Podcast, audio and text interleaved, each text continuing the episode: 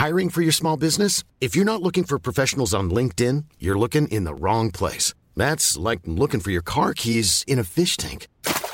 LinkedIn helps you hire professionals you can't find anywhere else, even those who aren't actively searching for a new job but might be open to the perfect role. In a given month, over 70% of LinkedIn users don't even visit other leading job sites. So start looking in the right place. With LinkedIn, you can hire professionals like a professional. Post your free job on linkedin.com slash people today.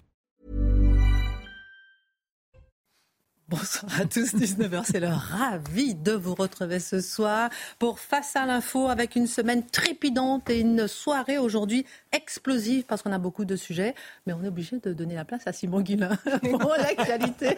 Bonsoir Simon. Bonsoir Christine. Dans un contexte d'inflation et de prix de l'énergie toujours plus haut, eh bien, Emmanuel Macron promet d'annoncer en octobre une reprise du contrôle du prix de l'électricité pour qu'elle soit, je cite, soutenable à la fois pour nos entreprises et pour nos ménages, a affirmé le chef de l'État.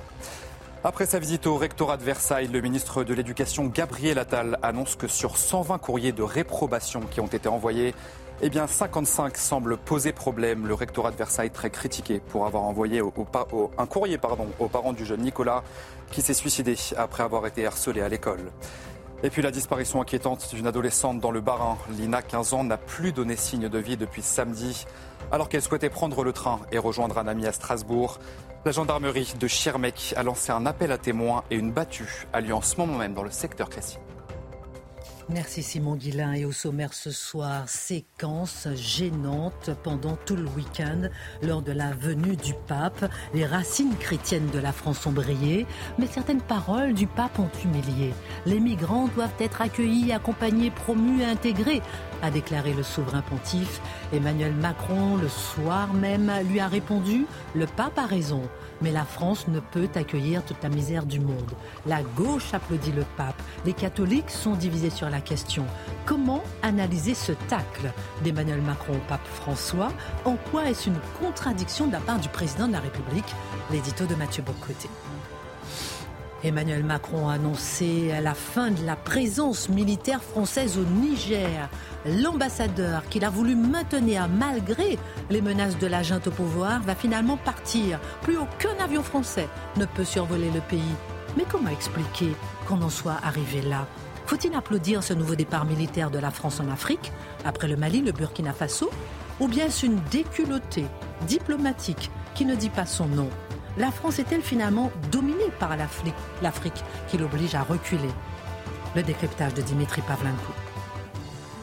La ferveur chrétienne semble avoir gagné la France avec la venue du pape François à Marseille. 62 000 personnes présentes, un rassemblement réussi pour célébrer et prier Dieu. Cela faisait 15 ans qu'il n'y avait pas eu de messe papale en France. Le christianisme est-il une fève de la nation? Est-ce une entrave à la laïcité? Le regard de Marc Menon. La France a besoin de ce tressaillement de foi, besoin d'avoir cette capacité de s'émouvoir devant la souffrance de l'autre.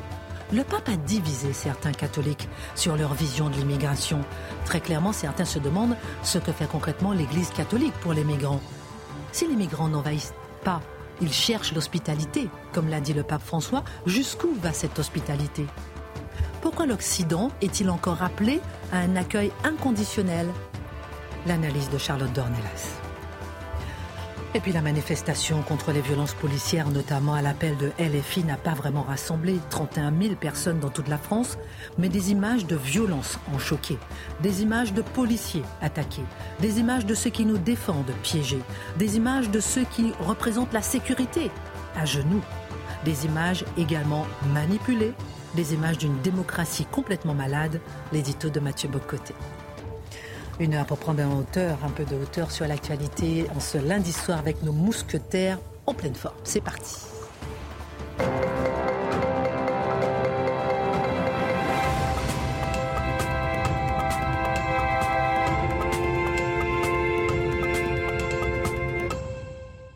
Ravi de vous retrouver euh, ce soir. J'ai reçu plein de courriers euh, pour vous, pour vous féliciter. Je voulais donner quelques extraits, mais pas ce soir. Il y a trop d'actualités, mais je vous donnerai ça. Oh il y a, des mots d'amour pour Charlotte Dornelas, des mots d'amour pour vous, pour Dimitri, Mathieu Bocoté. L'association des brasseurs de bière le remercie. On lève le verre. des mots d'amour pour tout le monde. Un truc de fou. Le week-end a été particulier. Le pape, de passage en France, quoi qu'il en pense, a invité les Européens à accueillir toujours plus de migrants, en plus de condamner la doctrine de l'assimilation, qui ne permettrait pas à chacun de vivre dignement dans sa culture, sous le signe de l'authenticité. Emmanuel Macron, hier, lui, a répondu dans son grand entretien aux 20h en affirmant que la France ne peut accueillir toute la misère du monde. En quoi, Mathieu Bogcoté, cette séquence du week-end était-elle gênante? Elle est gênante dans la, dans la mesure où le pape arrive ici à Marseille en post-France, si on comprend bien sa logique, ou à Marseille pas en France. Euh, on, on, est souvent revenu sur cette question, mais c'est important de marquer cette parole du pape qui dit Marseille est un symbole plus inspirant que la France. Pourquoi? Parce que Marseille serait la ville symbole, la ville monde symbole du temps des migrations. Marseille serait la ville dont l'identité se serait construite par vagues migratoires successives. Marseille serait la ville dont l'immigration serait l'identité. Dès lors, il nous faut célébrer Marseille plutôt que la France, d'autant que la France, nous dit le pape, est, assez condamnable. Non seulement elle n'est pas assez généreuse, comme l'ensemble de l'Europe. Hein. De ce point de vue, il condamne généreusement. Euh, l'ensemble de l'Europe n'est pas assez généreuse, la France n'est pas assez généreuse, mais plus encore, la France, et vous l'avez mentionné, n'est-elle pas autoritaire? Lorsque le pape François condamne la doctrine de l'assimilation L'assimilation, ça consiste à dire vous avez le droit de venir en France, dans la mesure où vous entrez légalement, à condition ensuite de prendre le pli de la société qui vous accueille, du peuple qui vous accueille, alors vous serez le bienvenu.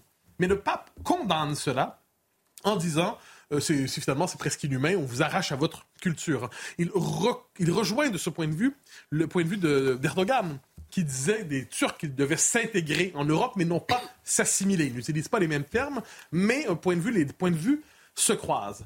Euh, ce qui est assez intéressant parce que le pape, et ici je me tourne vers les analyses de Laurent Dandrieux, qui a écrit deux livres très importants sur le rapport de l'Église au catholicisme, à l'immigration, à l'identité qui nous dit le pape est porté vers la défense de l'identité culturelle des peuples dans le monde. C'est important chez lui sa défense de l'identité culturelle. Il y a simplement une clause d'exception dans son propos, c'est pour les peuples européens et occidentaux à qui il n'accorde pas le même droit à la continuité identitaire. Probablement que ça entre dans son raisonnement.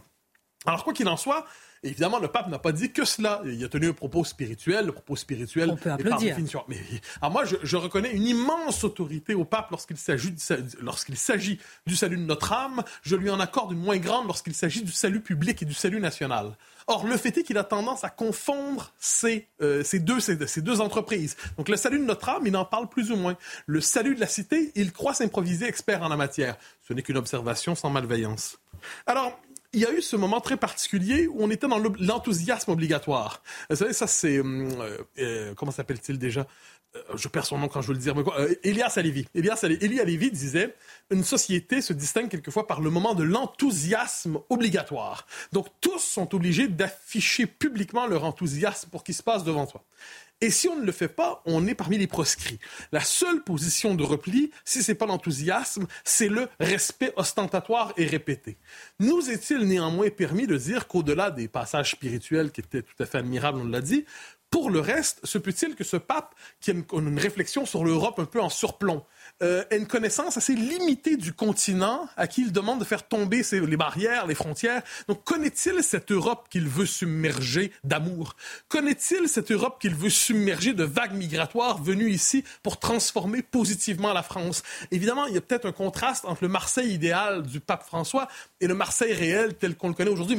On pourrait dire en Marseille, la Poste-France et Marseille, la Calache il y a une forme de contraste peut-être aujourd'hui, mais il se peut que ce contraste n'intéresse pas le pape François. Quoi qu'il en soit, il était là pour faire donner une forme de serment, c'est son travail, un serment politique, ce l'est peut-être moins. Emmanuel Macron a senti le besoin de répondre. Et c'est pas inintéressant.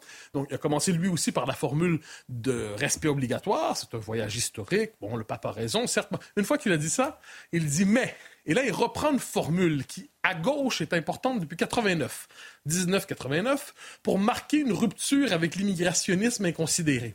Et c'est la phrase de Michel Rocard Amputé, certes, mais la phrase est passée à l'histoire. C'est la France ne peut, ne peut pas accueillir tout le malheur du monde, toute la misère du monde.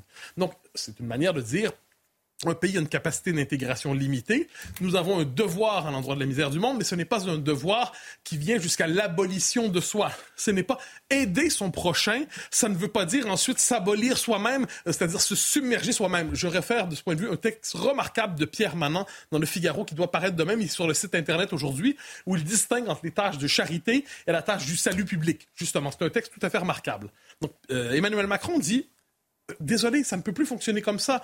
On comprend à son propos que l'immigration massive submerge la France, qu'il faut. D'ailleurs, il avait dit, rappelez-vous, au mois d'août, fin août, dans le point qu'il fallait réduire significativement les entrées en France. Donc, la réponse d'Emmanuel Macron, c'est une réponse du politique au politique. Il dit le message spirituel du pape, je m'incline s'il le faut, par respect, par conviction peut-être, mais lorsque le pape prétend dire aux peuples européens, aux pays européens, que faire de leur politique, moi qui me situe sur un plan politique, je dis non. À tout le moins, c'était ce qu'il voulait nous faire comprendre. J'ai beaucoup de questions à poser ce soir. Peut-être que je garderai quelques questions pour Charlotte, parce que je, suis très gênée euh, sur, tout ce qui s'est passé euh, justement ce week-end, parce que Bon, on, pose la question. non, mais c'est vrai. On en a parlé euh, ce week-end avec Charlotte. Je, suis très, très, très gênée et j'ai envie de vous entendre euh, euh, sur ces questions-là et vous aussi, Marc. Un peu moins, peut-être. je vous remercie.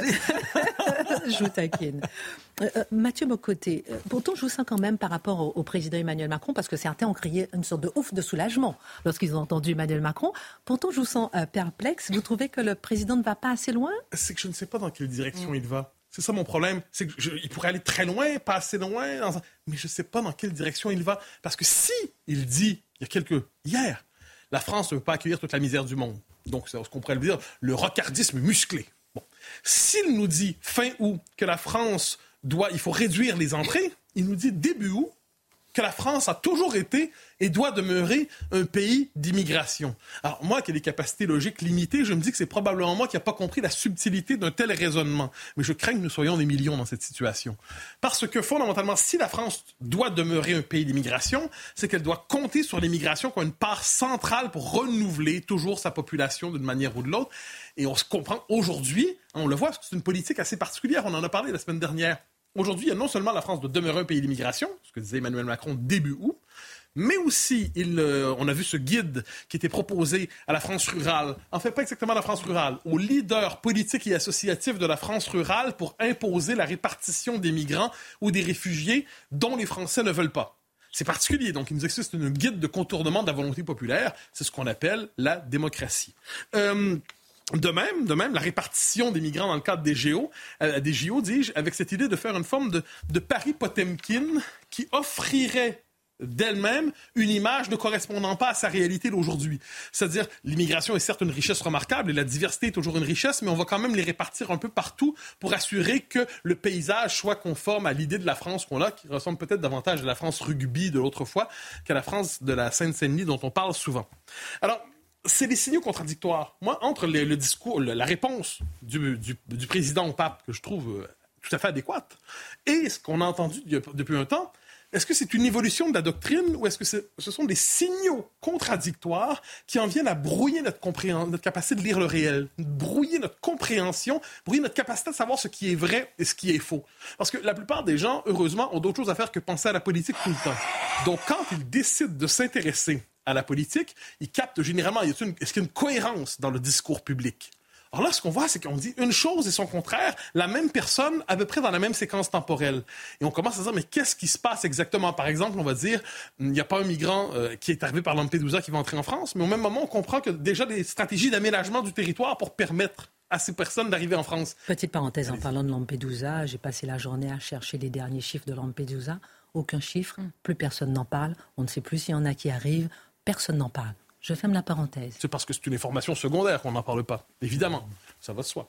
Euh, Alors là, on a cet esprit public qui est brouillé, en fait. On ne sait plus ce qui est vrai, on ne sait plus ce qui est faux. Ce que vous venez de dire est essentiel. Certaines informations ne remontent pas. Et devant cela, ça nous rappelle une phrase d'Orwell qui est très importante. Il dit Le propre du parti, dit-il, dans 1984, c'est de tout faire pour que vous ne croyiez jamais ce que vous voyez et ce que vous reconnaissez. Vous ne devez croire que la parole officielle médiatiquement estampillée, médiatiquement autorisée, mais si vous voyez dans votre quotidien des choses qui contredisent le discours public, auto-flagellez-vous parce que vous ne croyez pas les bonnes personnes, c'est-à-dire que vous vous croyez vous-même. Men Black. Oui, pour...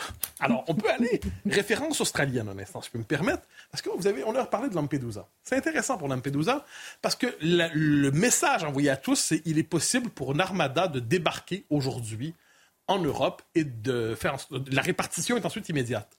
Mais ce qu'on sait, c'est qu'il existe ailleurs dans le monde d'autres modèles. L'Australie en, est. On y reviendra dans le détail une autre fois. Je me permets seulement de l'évoquer. L'Australie mène une campagne intense dans les pays d'où provenaient la plupart de ces migrants en disant Vous ne devez pas venir ici. No way! Votre place n'est pas en Australie, à tout le moins pas par le chemin que vous avez l'habitude de prendre, le chemin détourné de la migration plus ou moins légale. Ce n'est pas votre place. Et on, a, on voit en Australie une volonté d'envoyer un signal fort. Si vous entrez sans notre permission, vous repartirez avec notre permission. Est-ce que l'Europe, imaginons devant ce qui s'est passé à Lampedusa, peut-on imaginer un, un, jour où devant une telle vague, les autorités nationales ou européennes prendraient en charge de ramener dans leur port d'origine tous ceux qui sont entrés dans cette armada qui a fait son débarquement à Lampedusa? Peut-on imaginer une politique de l'exemple qui consiste à dire il faut renverser la tendance clairement? Pour l'instant, on peut l'imaginer, même si on peut la désirer. Et j'ai envie de vous demander que dit le pape à l'Australie, mais je ne vous pose pas la question finalement. D'un sondage à l'autre, Mathieu Bocoté, on explique aussi que l'immigration n'est pas du tout la priorité des Français, donc euh, on en fait peut-être trop. Ah, ça, c'est ce qu'on pourrait appeler poliment des grands mensonges de notre temps. Hmm. Parce que comment on dit pouvoir d'achat? Apparemment, quelle que soit la question posée, évidemment, on est toujours soucieux de sa vie privée, ça va de soi. Hmm. Mais comment on réussit à faire en sorte que l'immigration n'apparaisse pas sur le radar? Eh bien, on la découpe en mille sujets. On dit il y a l'immigration, il y a l'identité, il y a l'avenir de la langue française, il y a la question du logement, il y a, soit dit en passant, le pouvoir d'achat qui ça compte pas, il y a les dépenses sociales, il y a le, budget de l'État. Donc on découpe, on saucissonne la réalité en mille petites tranchettes, et le résultat, c'est qu'on dit, mais l'immigration n'intéresse pas les Français, ne s'en soucie pas, cessez d'en parler. Pourtant, une dernière phrase, quand un politique veut marquer un discours d'importance pour apparaître comme un homme d'État, Pensez Édouard Philippe tout récemment, euh, pensez Emmanuel Macron. Soudainement, il s'empare de la question de l'immigration parce qu'au fond de nous, nous savons tous qu'il s'agit de l'avenir de notre civilisation. Merci pour votre regard. Beaucoup de questions à poser. Est-ce que les Européennes n'influencent pas les propos d'Emmanuel Macron? Beaucoup de questions, mais on va continuer avec vous. Et dans un instant, on parlera avec, vous, euh, Mathieu Bocoté, on parlera de, cette manifestation euh, anti-violence policière. On parlera du rassemblement de 62 000 personnes à Marseille. Est-ce que c'est encore la laïcité? Et Charlotte, plein plein de questions aussi pour vous sur le pape à Marseille. Dimitri, on va partir à l'étranger. On ne peut pas ne pas parler de cette autre annonce du président de la République hier soir euh, avec le retour à Paris de l'ambassadeur de France au Niger et le retrait des 1500 soldats français déployés là-bas. C'est l'épilogue de deux mois de bras de fer avec la junte arrivée au pouvoir le 26 juillet au Niger. Dimitri, que pensez de cette annonce? Le départ du Niger, est-ce que c'est une humiliation pour la France ou est-ce qu'on ne peut pas euh, y voir une certaine opportunité saisie par Emmanuel Macron? Ah, c'est intéressant la manière dont vous posez la question. Alors, je vous, reprends, je vous répondrai d'abord, regardez la manière dont Emmanuel Macron l'a annoncé. Entre euh, les migrants et le chèque carburant, hop, une annonce. Ah oui, tiens, en fait, l'ambassadeur de France à Niamey va, être, va rentrer en France et euh, le déploiement militaire, depuis dix ans quand même là-bas au Niger, va rentrer. Alors, on ne sait pas où d'ailleurs. Hein. Est-ce qu'il va être déployé au Tchad, voisin? Est-ce qu'il va rentrer en France? On ne sait pas trop.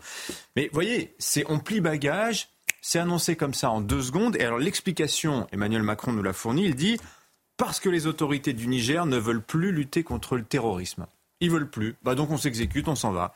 Alors que pendant deux mois, quand même, on a eu, euh, euh, comment dire, le, spectacle d'une France qui fait les gros yeux aux putschistes, qui n'était pas censé passer l'été, quand même, je vous rappelle. Euh, et on aimerait savoir comment ce qui a fait changer Emmanuel Macron d'avis, parce que ça, il ne l'explique à aucun moment dans l'interview hier soir. Alors, il faut se rappeler pendant tout l'été l'intransigeance de l'Élysée. Je ne ferai pas le film en détail, mais enfin, il y a eu les condamnations très fermes à l'égard des putschistes, les déclarations sur tout ce que la France ne tolérera pas des putschistes, les, injonctions à libérer le président Bazoum, les sommets en urgence de la CDAO, les déclarations en illégitimité, etc., etc. Et puis, on voit que les jours, les semaines passent, etc. Il se passe rien. Tout ce que la France entreprend fait pchit. Le président Bazoum, eh ben, il est toujours incarcéré avec sa famille, enfin retenu en otage, vous appelez ça comme vous voulez. Et il y a dix jours, alors là c'est l'ambassadeur de France à Niamey, Sylvain Ité, qu'on découvre enfermé dans son ambassade à Niamey. Il ne peut pas sortir parce qu'il est persona non grata et s'il sort, il va être reconduit euh, à l'aéroport. Et on, le, plaint même parce qu'on apprend qu'il est réduit à se, se nourrir de rations militaires. Mhm. C'est pas très très bon, c'est très nourrissant ceci. et donc hier soir, la reddition. La reddition, c'est vraiment ça qu'a nous a annoncé Emmanuel Macron. Et euh, Stanislas Rigaud a une jolie formule, il a dit Emmanuel Macron a inventé la, dignité dans l'humiliation. Bah oui, c'est un peu ça. La France met fin comme ça en un, en un claquement de doigts à 10 ans de coopération militaire. Alors sachant que quand même, dans les deux mois qui précèdent, on avait suspendu l'aide au développement, l'assistance au budget du Niger. Et oui, nous, on emprunte de l'argent sur les marchés. Le Niger se faisait aider directement, en partie budgétairement par la France. Les échanges culturels, les échanges universitaires. Rappelez-vous les cris d'orfraie de certains qui disaient comment on interdit à des artistes nigériens de venir tourner en France? Bah oui, il y a une crise diplomatique entre nos deux pays. Au cas où vous l'auriez pas remarqué. Bon, mais tout ce qu'on s'obstinait euh, en fait à, refuser à la junte, c'est-à-dire euh, la présence militaire en, France, en, en, Niger, pardon, justifiée par la lutte antiterroriste, ça, euh, pendant deux mois, on a dit non, et d'un coup, on a cédé.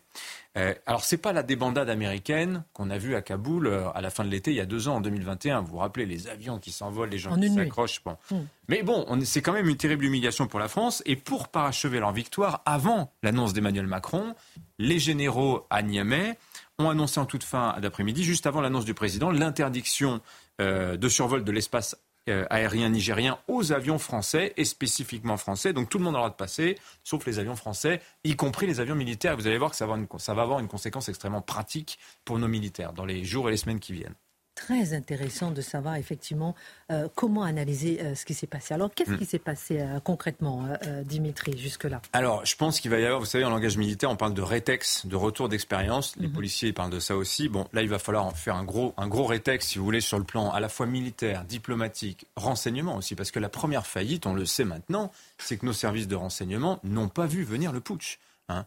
Ils n'ont pas eu connaissance du complot. Euh, ils ne savaient pas que c'était en train de se tramer. Et donc, euh, cette, idée d'une France aveugle dans un pays qu'elle est censée bien connaître, c'est quand même extrêmement préoccupant. Ensuite, ce qui s'est passé, c'est qu'on a cru qu'on était capable d'impressionner les putschistes en bluffant. Début août, on leur a adressé un ultimatum. On leur a dit attention, il faut partir, hein, il faut rendre les clés du pouvoir au président Bazoum, sinon, bah, sinon rien du tout en fait. Voilà. et c'est ça qui est terrible, c'est que la France et les putschistes l'ont très bien compris, n'était pas prête à aller jusqu'au bout. Et jusqu'au bout, c'était quoi? C'était une intervention militaire, soit de la CDAO, euh, avec l'assistance française, soit de la France directement. Et quand euh, les, putschistes ont accusé la France en disant, regardez, ils, préparent une intervention militaire, la France s'en est défendue. Conclusion, bah, la France est un tigre de papier. Voilà, c'est ça que ça voulait dire. Un chien méchant sans dents. Exactement, un chien édenté. Et puis, regardez aussi ce qui s'est passé, c'est que nos alliés, où, où étaient-ils dans cette crise? Les Européens, ils ont regardé ailleurs. Les Américains ont fait encore plus fort, c'est-à-dire qu'ils n'ont jamais voulu prononcer le mot de coup d'État parce que ça les aurait obligés à réexaminer complètement les relations avec le Niger et donc à sortir du Niger, où ils ont notamment une base de drones à Agadez, une base à 100 millions de dollars. Ils sont empressés d'aller négocier avec les putschistes. Bon, les Français, vous faites ce que vous voulez avec eux, mais nous, on garde notre base avec vous. Voilà. Alors, on souhaite d'ailleurs aux Américains que leurs nouveaux amis euh, nigériens ne changent pas d'avis. Mais dans cette histoire, eux aussi euh, nous ont complètement lâchés. Donc la question est de savoir qu'est-ce qui va se passer maintenant? Le retrait militaire. Comment ça va se passer? Emmanuel Macron nous dit d'ici la fin de l'année. C'est rapide, hein, d'ici la fin de l'année. Sortir du Mali, ça a pris neuf mois aux militaires français. Ils sont notamment passés par le Niger. Et on a cette interdiction de survol de l'espace aérien nigérien. Il n'y a pas que 1500 soldats. Vous avez du matériel aussi. Alors ça, vous voyez, voilà, c'est la présence française à quoi elle va ressembler dans les mois et les semaines qui viennent. Les pays en orange, on n'a plus le droit d'y aller, il faut partir. Il reste Sénégal, Côte d'Ivoire, Gabon, Tchad et Djibouti, ce qui fait une présence totale d'environ 5000 hommes. dont 2500 dans la région du Sahel pour la lutte antiterroriste. Et euh, ces 1500 hommes qui sont actuellement au Niger, on ne sait pas où ils vont aller. Est-ce qu'ils vont rentrer en France? Est-ce qu'ils vont aller au Tchad voisin Sachant qu'au Tchad voisin, il n'est pas exclu que le scénario nigérien se reproduise, etc. Et il faut bien savoir aussi qu'au Niger, les putschistes font tout pour compliquer la vie aux, soldats qui sont sur nos trois bases. On a trois bases au, Niger. Donc ils asphyxient les bases en rendant compliqué, bah, comme, comme l'ambassadeur, la livraison de nourriture, de carburant, le ravitaillement en eau, etc. Ils autorisent les manifestations anti-françaises à proximité des bases. Je pense que les soldats qui sont là-bas sont très inquiets parce que ne savent pas vraiment comment ça va se passer. Je pense que les journées vont être longues. Hein. Non, c'est intéressant. En plus, euh, euh, la junte au pouvoir, elle a hmm. déclaré Nous célébrons la nouvelle étape de, vers la souveraineté au Niger. Oui, mais ça, c'est intéressant. C'est désormais. C'est un moment historique. Non, mais c'est pour, la France, c'est quand même une. Non, mais c'est la décolonisation. C'est la deuxième décolonisation. C'est vendu par les putschistes comme la deuxième décolonisation. Vous comprenez bien On dirait que ça ne s'est pas produit il y a 60 ans, c'est que maintenant. Mais où est l'autorité de la France En fait, elle perd son autorité. Bon, j'ai beaucoup de questions, mais vous disiez tout à l'heure que les services de renseignement n'ont rien vu venir. Qu'est-ce qu'ils devaient voir normalement? Bah, Au-delà de la connaissance du complot lui-même, le fameux complot du 26 juillet et du coup d'État, c'est, je pense, la compréhension plus générale de la situation au Sahel. Si vous regardez l'histoire sur une vingtaine d'années, il y a eu la guerre contre le terrorisme et elle arrive, cette guerre, euh, après que le djihad a essaimé dans toute cette, cette bande, comme on disait, sahélo-saharienne. Vous vous rappelez, on disait ça il y a quelques années. Euh, pendant une dizaine d'années, et elle, nous saute aux yeux en 2013 quand on les voit assez puissants, ces djihadistes, foncer sur Bamako. Et là, la France s'interpose. Et là, on inaugure une décennie entière de guerre au Sahel, de guerre contre le, de guerre contre le terrorisme, dans ce triangle Niger, euh, Mali, Burkina, euh, où la France en fait a des, positionnements euh, militaires un petit peu partout. Voilà. Et n'oublions pas, pardon, hein, l'arrivée de François Hollande sous les applaudissements. Exactement. Mais ça fait dix ans. Hmm. Et ce qu'il faut bien comprendre, c'est que cette guerre contre le terrorisme, elle nous intéresse, nous encore. Nous, occidentaux, hein, et pas que français, mais les Américains également. Je vous parlais de la base de drones. Mais les Sahéliens, les Maliens, les Nigériens, bien comprendre que eux, les djihadistes, en fait, ils considèrent, euh, en dépit des massacres qu'on peut voir, par exemple, au Nigeria avec Boko Haram, etc., mais d'un point de vue politique, ce sont des acteurs politiques un peu comme les autres. Nous avons la NUPES, nous avons la France Insoumise, ils ont les djihadistes. Je dis ça de manière un peu caricaturale. mais réellement, ils considèrent, parce qu'en plus le djihad est parfois un moyen pour certaines ethnies, certaines tribus euh, d'exister politiquement. Donc si vous, si vous voulez, au Niger, ils sont déjà, et dans d'autres pays, au Mali aussi, dans l'après-guerre contre le terrorisme. Et ça, nous ne l'avons pas compris. Merci beaucoup pour votre regard, Dimitri, sur ce qui se passe en Niger. Donc finalement, déculotté pour la Vous me laisserez un tout petit mot juste après parce que j'ai. Je ne sais pas si vous êtes sage pendant la pub. On marque une pause et à tout de suite. Retour dans l'émission de Face à l'info dans un instant. Marc Menon va nous secouer un peu, mais je vais vous secouer aussi. Parce qu'on va voir les grandes images du rassemblement à Marseille. Une image de ferveur chrétienne, ferveur catholique. Vous y étiez pas, euh, Mathieu Bocoté? Non, j'avais piscine. Euh, puissante, forte. Est-ce que ça, c'est la France chrétienne Et est-ce que c'est une entrave à la laïcité ou pas? Avec vous, euh, Charlotte, dans un instant, on va voir un peu, euh, on va continuer à surfer sur ce que disait Mathieu Bocoté, sur les propos du pape. Pourquoi cette culpabilité de l'Occident? Je me suis renseignée hein, quand même pour savoir combien de migrants il avait accueillis au Vatican. 12 non, non, 50 dans un avion de Chypre pour les emmener en Italie, mais il les a pas emmenés en Vatican, il les a emmenés en Italie. Et 17, en 2017, il en a emmené mm. quelques-uns, trois familles qui ont été hébergées.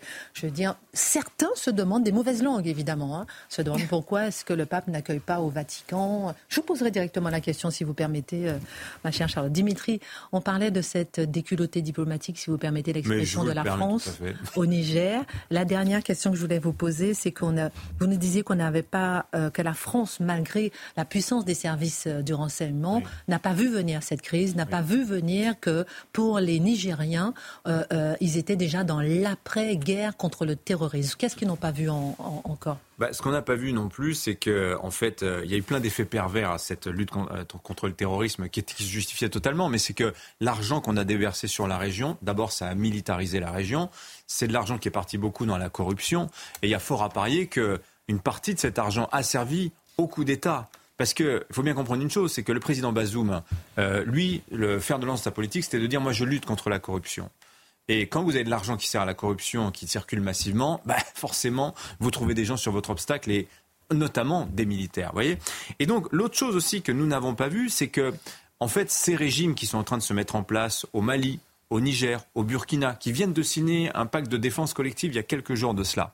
Aujourd'hui, leur objectif numéro un, c'est quoi? Bah, C'est survivre, c'est que leur régime survive. Or, de quoi ont besoin ces régimes qui, malgré tout, restent relativement faibles? Ils ont besoin d'une assurance vie. Et cette assurance vie, la France, du temps de la France-Afrique, l'offrait à ces régimes amis. C'est-à-dire que s'il y avait un putsch qui surgissait, les parafrançais débarquaient, rétablissaient l'ordre et c'était mhm. réglé. Comme quoi, c'est bien la preuve que la France-Afrique est définitivement terminée, qu'aujourd'hui la France, elle ne veut plus fournir cette assurance vie. Or, qui surgit pour offrir ce que la France ne veut plus offrir aujourd'hui eh ben, ce sont des acteurs comme Wagner, dont on a beaucoup parlé, qui en plus, eux, n'imposent pas cette épaisse couche d'éthique que nous, on veut bien euh, qu'on impose. Wagner et encore Wagner, euh, depuis qu'il n'y a plus euh, Prégogine? Ah bah ça, évidemment, on aura l'occasion d'en reparler, mais Wagner ou d'autres. Ou d'autres. Mais vous voyez, c'est-à-dire que mm. la France n'avait peut-être pas les scrupules qu'elle a aujourd'hui, et c'est aussi cela qu'on paye, c'est aussi, ça pour, aussi pour ça qu'aujourd'hui, on nous botte les fesses pour partir. Et on part. Merci infiniment, euh, Dimitri. Regardez ces images de la ferveur chrétienne à Marseille ce week-end. Ça vaut son pesant d'or.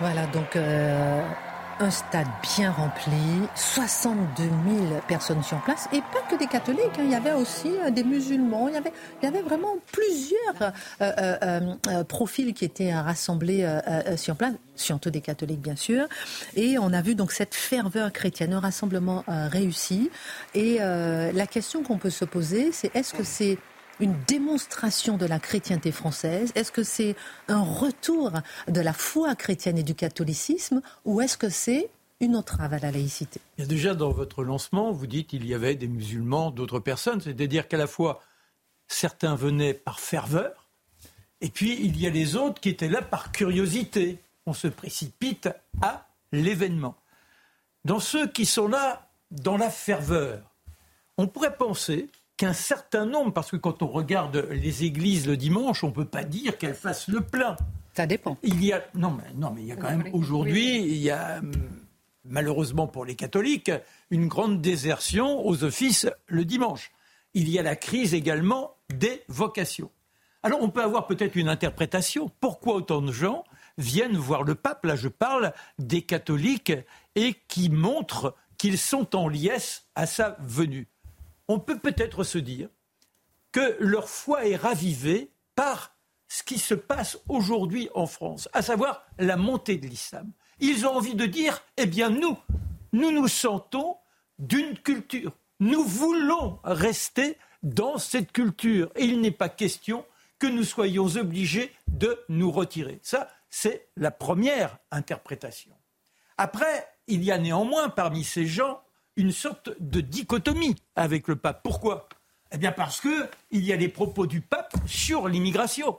Or, parmi ceux-là, justement, ils viennent, bah, je le dis, parce qu'ils ont envie que la France reste la France dans son principe culturel et ils ne vivent pas spécialement l'envahissement islamique tel qu'il se manifeste avec de plus en plus de voiles en floraison dans les rues. Ça signifie que ceux-là ne sont pas pour une immigration qui ne cesse de s'amplifier. Vous voyez la rupture. Après, la question à se poser, c'est comment le chef d'État, qu'est le pape, se distingue de l'homme représentant le chef de l'Église catholique? Est-ce qu'un chef d'État venant dans un pays peut se permettre d'avoir des propos qui soient des propos extrêmement politiques et qui mettent en cause les propos tenus par le chef de l'État dernièrement. Il s'immisce dans nos affaires. Or, en général, eh bien, cela se fait dans un tête-à-tête, mais ça ne se fait pas de façon publique. C'est la laïcité hein, qui m'intéresse. Hein. Oui, oui, oui. Non, mais il est bon de, rappeler tout ça. Il y a une sorte d'offense. Après, la laïcité, où se situe-t-elle là-dedans? Bien déjà parce que je viens de nicher le chef de l'État et j'ai dit ce qu'il était intéressant à envisager, à savoir que le pape vienne en France, qu'il y ait cette grande messe, la laïcité n'est pas violée en l'occurrence, mais que le chef de l'État se présente à cette messe, à mon sens, là, il y a une euh, anicroche à l'esprit de la laïcité. Pourquoi?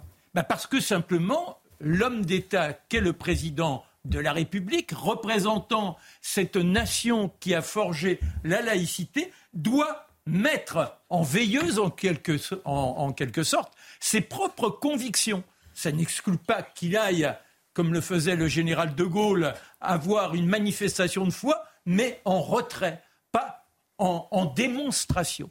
Après, moi, ce qui m'a choqué. Il y a 15 ans, vous auriez dit la même chose lors de ah, la dernière messe du pape, euh, Jean-Paul II Oui, mais bien évidemment, oui. Je pense que le, président de la République n'a pas à se présenter à une messe.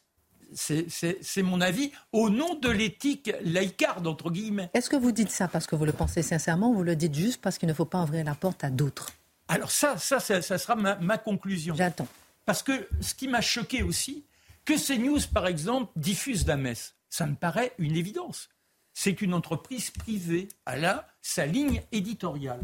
Qu'en revanche, dans les médias d'État qui doivent appliquer une laïcité stricte, on est, comme France Info, un podium, au pied du podium, un studio, que pendant deux heures, on vive en direct la messe. Que ce soit la même chose sur France Télévisions, à mon sens là, alors peut-être qu'ils cherchent à se rattraper de leur convictions islamo-gauchistes diffusées de façon permanente, qu'ils cherchent à se rattraper du wokisme dont ils font juste une information, Marc Mais non, l'information. L'actualité aussi. L'information, c'est de dire voilà, le pape est à tel endroit, voilà ce qui se passe. Pour vous, la messe, ça vous gêne. Mais, mais vous ne diffusez pas sur des antennes d'État la messe. Ça, c'est réservé. C'est que la Croix fasse sa une, etc., que le Figaro, tout ça, ça me paraît tout à fait légitime. mais sur le fait le dimanche matin. Hein, Pardon? France Télévisions le fait le dimanche matin, c'est dans son contrat. Eh bien, mais eh je pense que le fait qu'il y ait ces représentations religieuses, surtout à une époque où aujourd'hui il y a la possibilité d'avoir euh, ces médias appartenant à chaque fois, je pense que ce n'est pas très logique d'avoir sur des antennes nationales ce type de diffusion de programmes je, crois qu'on devrait s'interroger là-dessus. Alors après, pourquoi dans tout ça? Bah, Là donc, nous avons cette retransmission de la foi catholique. Mais alors, dans un pays où on dit qu'il y a combien de, musulmans? 7 millions? 8 millions? Je ne sais pas. Je ne tiens pas le décompte. Demain, vous allez avoir les représentants de cette religion, euh, comme euh, le fameux Conseil français du culte musulman, qui vont dire bah, nous aussi, nous organisons une grande prière et nous demandons à ce qu'elle soit couverte de la même façon que les catholiques ont eu la couverture sur les chaînes d'État. C'est-à-dire qu'on entre dans une enchère multiculturaliste et on perd la notion même de laïcité. Donc pour ne pas avoir euh, euh, une représentation comme ça d'un chef, d'un imam, par exemple, vous dites qu'il ne faut pas diffuser les catholiques. C'est pas pareil quand même. C'est un, chef d'État, le pape. J'essaie de comprendre. Oui, je dis que nous soyons dans une continuité catholique, qu'au nom du patrimoine, nous fassions en sorte que les églises soient restaurées, les chapelles, les calvaires, etc. C'est une façon d'exister et il n'est pas, on ne va pas éradiquer ce que nous apporter. Il n'est pas question non plus d'éteindre les clochers. La France vibre selon les, au rythme des clochers. On donne l'heure, il y a les alertes, la guerre, la paix, tout ça. Les, les, clochers teintent et puis il y a les masses. Ça me paraît évident. Mais si on entre dans cette logique d'enchère multiculturaliste, demain on sera comme à New York, on aura l'appel à la mosquée. Et là, on s'offre donc une ouverture multiculturelle qui échappe complètement à cette éthique de la laïcité. Je, crois qu'il nous faut réfléchir véritablement à cela. Qu'est-ce que vous en pensez à Mathieu Bocoté, ensuite Charlotte? Sur le fond des choses, je comprends le, dernier argument de Marc. Euh, là où, cela dit, je me, je me permettrai une nuance, c'est qu'il est légitime de reconnaître en un pays une culture prédominante. Et dans cette culture prédominante, il y a une religion qu'on pourrait dire patrimoniale, mais pas seulement. Et de ce point de vue, il est légitime d'assurer la diffusion de cette messe sans, sans croire, se croire ensuite obligé d'accorder le même traitement à toutes les minorités. Mm-hmm. Charlotte? Non mais oui, bien sûr, c'est, c'est pas la même place en fait. Il faut euh, réaffirmer la primauté, mais sur toute la culture française. C'est ce dont on parle euh, assez régulièrement. Et moi, à titre très personnel, j'aurais préféré qu'il n'y ait que la messe, en fait, ce week-end qui soit diffusée à tout le monde. Mais parce qu'évidemment, c'est, c'est là le trésor de ma foi. Je ne vais pas expliquer que je ne veux pas l'offrir à tout le monde. Enfin, ce serait, je serais moi-même en contradiction. Quoi. Dimitri. Bah, ok, merci, c'est gentil. Non, non, mais, non, mais c'est vrai, je pense que la question n'est pas évidente à trancher. Mhm. Je pense que Mathieu a bien circonscrit. C'est vrai que Marc mhm. a raison. Je comprends que ça puisse euh, heurter. Mhm. Malgré tout, c'est quand même le chef d'une église planétaire. Hein. C'est plus d'un milliard de fidèles qui le représentent. Il est en France, c'est normal qu'il y ait une couverture média exceptionnelle autour de, sa venue, même si c'est pour euh, la célébration d'une messe. Moi, en ça, si l'islam avait un chef religieux représentatif euh, de toute la de toute l'Oumma et qu'il venait en France, je parie qu'il y aurait malgré tout une couverture médiatique à la hauteur. il ne faut euh, pas se définir non plus par rapport aux autres hein, aussi. Euh, et exister, se découvrir une existence un peu comme vous disiez entre les lignes, parce qu'il y en a d'autres, qui en a d'autres qui, qui, qui montrent des. Théoriquement, c'est ce que permet la laïcité, mmh. Mmh. c'est-à-dire il y a cette différence. Et moi, ce que je trouve admirable chez les catholiques, c'est qu'ils ont fait ce langlissement et on ne les voit pas euh, se, promener avec de grandes croix dans la rue. Ils ne sont pas avec des signes ostentatoires. Et ça, ça serait bien que les uns et les autres en tiennent compte. Merci Marc. Maintenant, dans un instant, Mathieu Bocoté, on va s'arrêter sur la manifestation euh, euh, contre, je cite, les violences policières. Peu de personnes, 30 000 personnes dont dans toute la France, dont 9 000 à Paris, mais des images violentes et des images manipulées. On va s'arrêter sur cette manipulation euh, des images. Mathieu Bocoté avec vous dans un instant. Ça vaut son pesant d'or. Charlotte Dornelas, j'ai besoin de faire une belle parenthèse avec vous. Le pape est donc venu à Marseille pour parler immigration. Forcément, ces propos ont suscité à nouveau le débat, on l'a vu jusqu'au sein des catholiques eux-mêmes. Vous êtes catholique, Mathieu Boncoté Non pratiquant. Ça dépend. Ça dépend le moment de l'année. Ça dépend. Comme aurait dit mon grand-père, ça dépend du curé.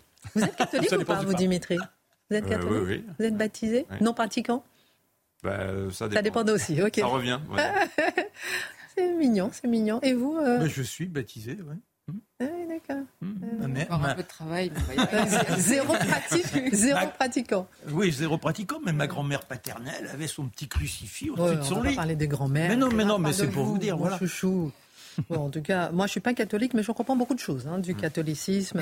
Alors, Charles Dornelas, forcément, je disais, ces propos ont suscité un nouveau débat au sein même des catholiques. Les racines chrétiennes de la France ont brillé, mais certaines paroles du pape ont bousculé, voire humilié. Comment peut-on être chrétien et ne pas être généreux? Est-ce que ce n'est pas la leçon qu'est venu donner le pape François, largement applaudi par la gauche? Comment expliquer ces prises de position?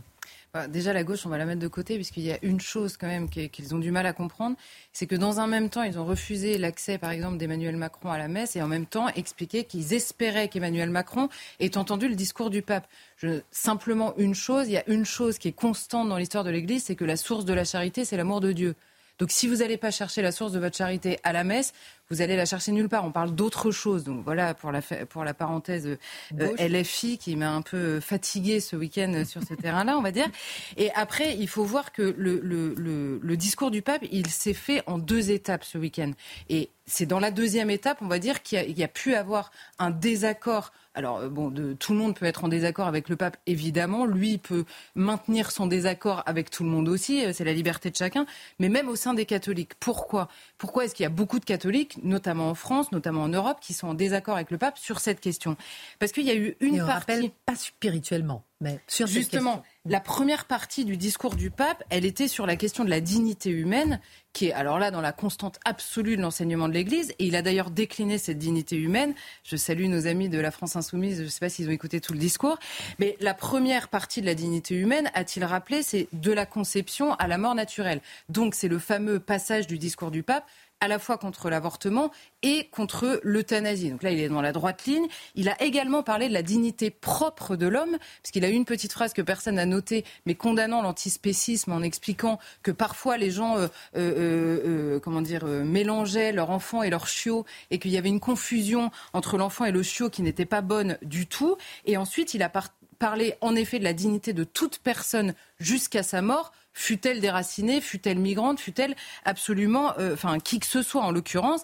Et il a parlé de l'indifférence vis-à-vis des migrants et de l'absence de sépulture des migrants morts en mer. Là, vous avez la pure doctrine de l'Église catholique, il n'y a absolument aucun sujet. Il, se, euh, il s'inquiète, on va dire, de la dignité de toute personne. Et là, il y a le pape. Je pense que là, pour le coup, personne, enfin, dans l'Église, hein, je parle, euh, aucun catholique sera en désaccord avec cette question. C'était peut-être un pour de son discours. Justement, c'était un tout petit pourcentage. Et de là, de cette troisième partie sur la dignité, notamment des migrants morts en mer, il tire un message éminemment politique. Et en gros, il ne fait pas que donner un avis ou un conseil, même sur le terrain politique, ce qui est son droit le plus strict en l'occurrence. Il condamne et il charge, comme rarement il l'a fait, les Occidentaux à Marseille. Pourquoi est-ce que je dis ça? C'est que dans plusieurs messages, notamment récents, on l'avait vu à Lesbos ou à Lampedusa, ses premiers voyages, il était, il était assez euh, euh, agressif par rapport à l'Occident. Mais dans des messages plus récents, alors j'imagine qu'il y a des gens qui lui ont parlé, il a une curie qui est quand même très européenne, hein, tout l'entourage du pape est très européenne, et il avait apporté quelques nuances, notamment dans un récent message sur le sujet. Il avait en gros, il avait apporté quelques nuances en prenant la complexité du sujet dans son entièreté. Donc il a, lui, euh, lui François, là beaucoup plus que le pape François, lui François, c'est son sujet. Ça, on a bien compris depuis le début, c'est son sujet. Très bien. Mais il avait abordé la question euh, des passeurs, de la criminalité des passeurs, la question de la responsabilité des pays d'origine et notamment de la corruption des pays d'origine qui ne mettent pas l'argent au service de leur population, les entraînant ainsi à fuir. Et il avait également parlé des devoirs des personnes qui arrivent envers les pays d'accueil. Bon, bah, tout ça a disparu à Marseille. Non seulement ça a disparu, il a parlé euh, en quelques mots de l'illégalité, de la criminalité, donc des passeurs, on a compris.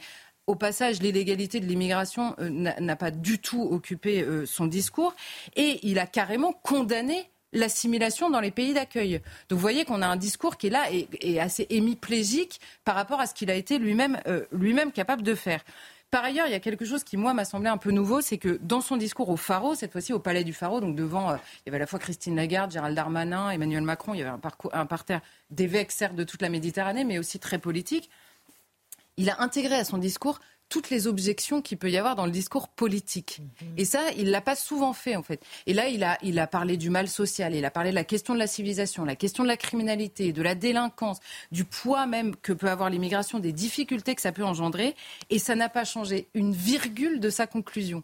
Ça, moi, ça m'a beaucoup étonné parce qu'il il a intégré ses objections dans son discours politique et lui, François, a conclu là-dessus avec vraiment une véritable euh, condamnation. Donc c'est vrai que c'est un pape qui désarme dans sa manière de faire pour, pour le, au, sein même de l'Église, hein, je veux dire, pour le pire comme pour le meilleur d'ailleurs, euh, il désarme vraiment par l'approche de certains sujets, mais c'est aussi un pape qui avait été très connu pour sa phrase « Qui suis-je pour juger ?», à l'égard notamment des avancées, notamment des questions LGBT et tout. Il disait « Qui suis-je pour juger ?»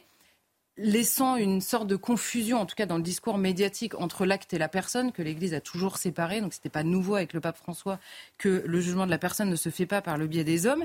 Mais sur l'immigration, je note qu'il s'est clairement autorisé à juger et plus qu'à juger, à condamner même euh, très clairement euh, les Occidentaux et le discours même des peuples occidentaux sur cette question de l'immigration.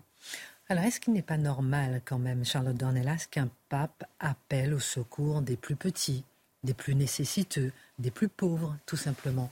Alors, c'est évidemment le cœur du sujet. C'est le, je vais reciter Laurent Dandrieux qui a cité euh, euh, Mathieu tout à l'heure, mais qui a écrit un livre sur justement le malaise de l'Église avec cette question de l'immigration, parce que c'est difficile de placer les curseurs. On a bien compris. On a simplement d'habitude, il y a à la fois une nuance, une prise en compte de cette complexité, notamment dans les textes de Jean-Paul II, de Benoît XVI. Vous pouvez trouver des appels à l'accueil, des appels au secours, ça c'est absolument certain. Des appels à l'accueil, c'est une autre dimension quand même dans la question de l'immigration. Mm. Mais il y avait aussi la prise en compte des pays d'accueil, ce que ne fait pas en l'occurrence le pape François, en tout cas dans son discours à Marseille. Par ailleurs, il y a je vais faire en, quatre points rapides. Il y a un, il y a des petits, des nécessiteux et des pauvres en France qui ne semblent pas exister dans la lecture assez essentialiste d'une Europe égoïste dans la bouche du pape François. Vous voyez, ils disent, je reprends votre formule, euh, les migrants n'envahissent pas, enfin la formule du pape que vous avez citée, les migrants n'envahissent pas, ils viennent demander l'hospitalité. C'est vrai individuellement, sur le terrain politique, vous traitez la question de l'immigration globalement. Eh bien, la question de l'immigration, il ne la traite qu'individuellement, et à l'inverse, la question de l'Europe, il ne la traite que globalement. Donc il y a forcément une lecture un peu biaisée. Quand le pape appelle à écouter, je le cite, le cri silencieux des migrants plutôt que celui des premiers de la classe qui élèvent la voix, même s'ils sont bien lotis. Mais là, le pape François se trompe. Ce ne sont pas les gens les mieux lotis, en l'occurrence en Occident, qui appellent à restreindre l'immigration. Précisément, c'est ce fossé-là entre le peuple qui n'est pas le mieux loti en Europe, qui s'oppose même parfois à ces élites qui, elles, sont les mieux lotis, qui, elles, sont plutôt immigrationnistes. Donc là, il y a une erreur même de, de lecture, on va dire, de ce qui est en train de se passer en Occident. Et par ailleurs, à la fin, quand il reçoit les organisations qu'il félicite SOS Méditerranée et qu'il criminalise ceux qui s'opposent à SOS Méditerranée, là, il est clairement sur un terrain euh, politique, de la politique. Et par ailleurs, il n'a pas un mot pour les éventuelles victimes de l'immigration qui existent évidemment dans le décor euh, de l'immigration en entier.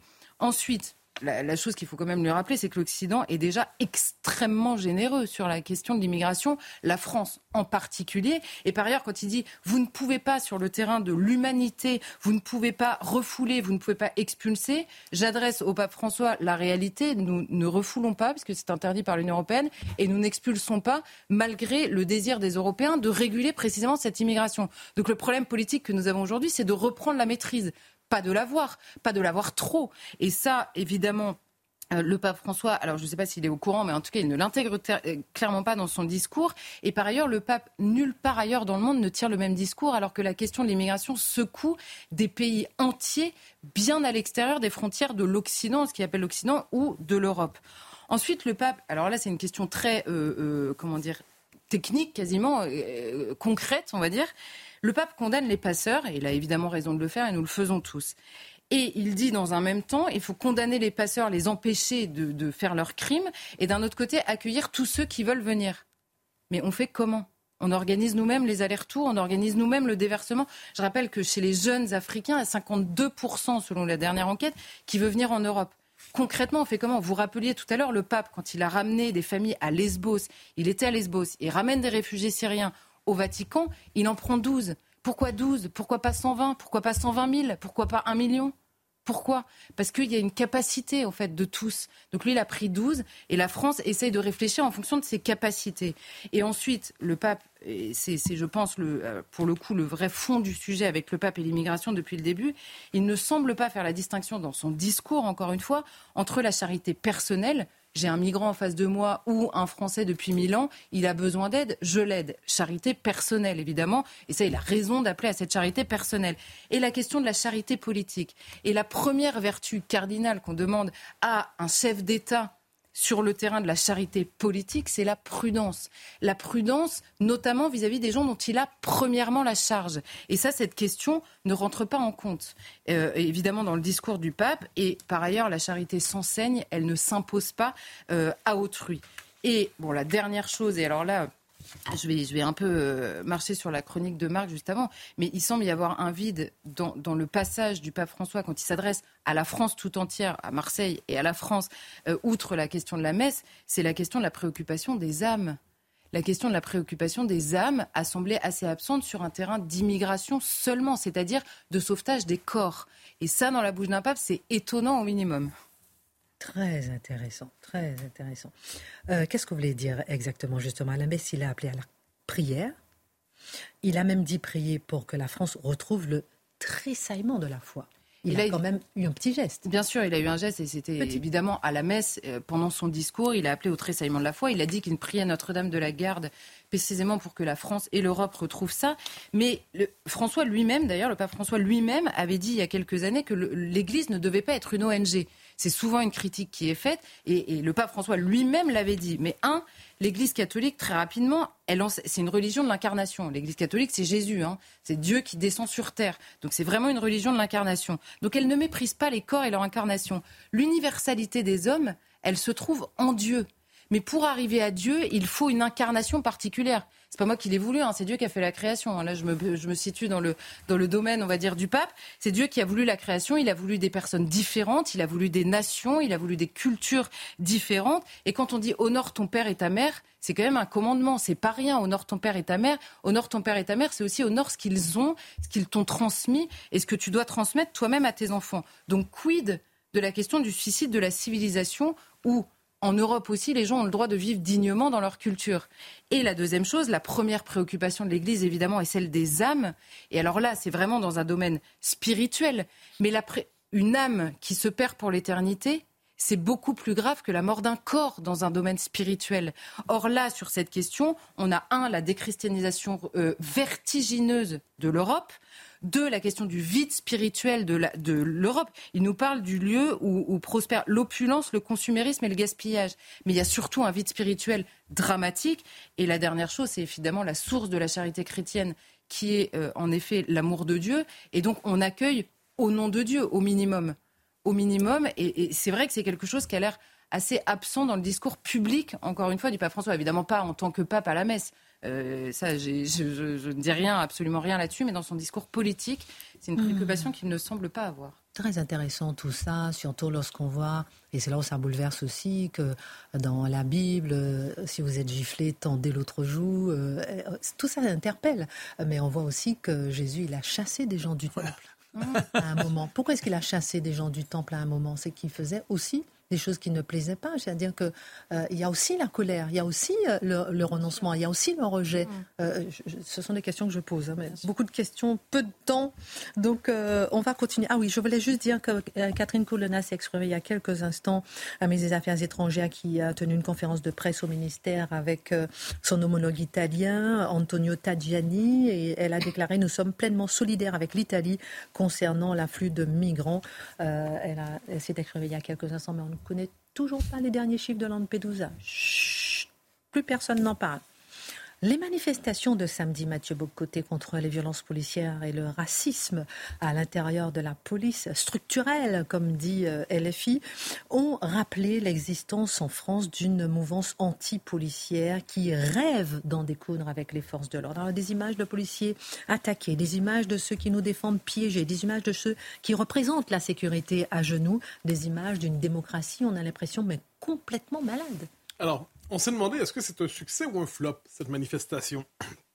Une manière de se rassurer, c'est de dire qu'ils n'étaient pas si nombreux. Hein, 31 000 selon le ministère de l'Intérieur, 80 000 selon les organisateurs. Dans les deux cas, ce ne sont pas des chiffres si impressionnants. Mais est-ce la, la seule grille de lecture? Ce qu'on a pu voir se déployer aussi dans les rues, c'est une mouvance capable de se mobiliser, capable de rassembler des organisations, capable de ressembler des organisations qui se veulent légitimes dans la vie publique et qui se constituent sur un procès même de la puissance publique, un procès même de la culture française. C'est une mouvance qui a une base sociale aujourd'hui, à la fois dans les banlieues et dans le lumpen prolétariat intellectuel. Vous savez, globalement, les gens qui, au terme de doctorat approximatif, finissent par se euh, compensent leur échec, souvent intellectuel et professionnel, dans une adhésion enthousiaste pour la France insoumise. En gros, c'est la base de cette mouvance. Mais ce que l'on voit aujourd'hui avec ce courant, c'est qu'il est capable de se mobiliser et il est capable d'imposer ses thèmes dans la vie publique, quoi qu'on en dise, même s'il demeure minoritaire. Ensuite, ensuite, il y a une chose importante à noter. C'est une phrase de Jean-Luc Mélenchon. Hein, euh, il faut toujours écouter le pape Mélenchon. Il nous dit, à propos des interpellations, c'est une souffrance que les parents soient obligés d'enseigner à leurs propres enfants qu'ils doivent faire attention et se méfier particulièrement des interpellations à cause de leur couleur de peau ou de leur religion.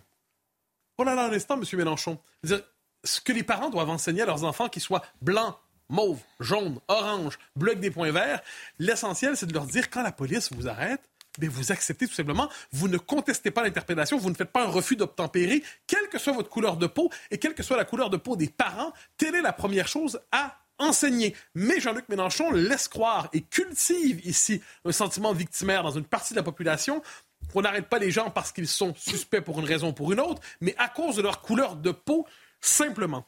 Ça nous ramène, aux, les trois grands concepts utilisés dans cette manif. On disait, contre le racisme systémique, les violences policières et, les libertés, et pour les libertés publiques. Ben, le racisme systémique, qu'on se comprenne bien, si on prend la peine de lire ces définitions-là, c'est l'idée que la culture française soit la référence en France. L'idée que la culture française soit la référence en France, l'institutionnalisation de ces normes, de ces pratiques, de ces mœurs, ce serait du racisme systémique. Et dès lors, pour faire tomber le racisme systémique, la culture historiquement française ne doit plus être qu'une culture en France. Euh, la culture de la baya doit s'imposer aussi. Toutes les autres cultures possibles doivent être là.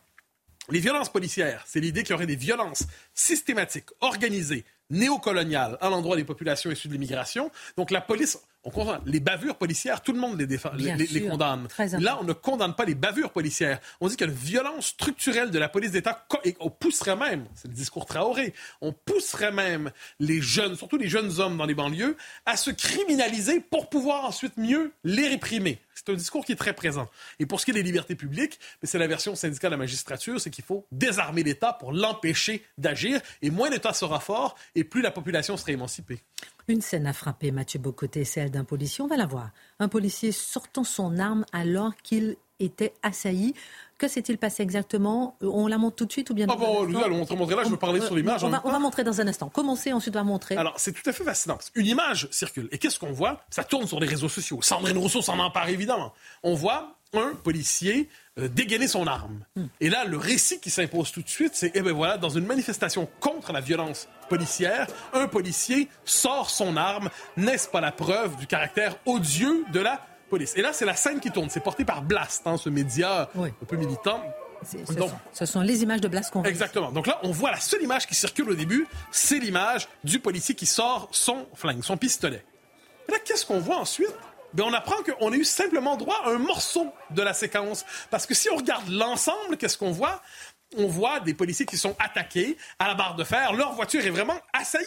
C'est une agression, c'est une volonté de casser du flic, c'est une volonté de tuer du flic. Moi, quand on me dit qu'on ne voulait pas les tuer, je m'excuse, mais quand on frappe aux barres de fer sur, une bagnole, euh, sur des gens, on comprend l'intention. Quoi qu'il en soit, image truquée, image euh, montage, pardon, image euh, sectionnée, manipulée. Bien sûr. Et quand on fait remarquer la chose à Blast, hein, en leur disant, vous savez, vous avez manipulé, ils répondent, nous sommes accusés d'avoir manipulé une vidéo pour en cacher le contexte, une campagne reprise par des comptes d'extrême droite et propagée dans la fachosphère.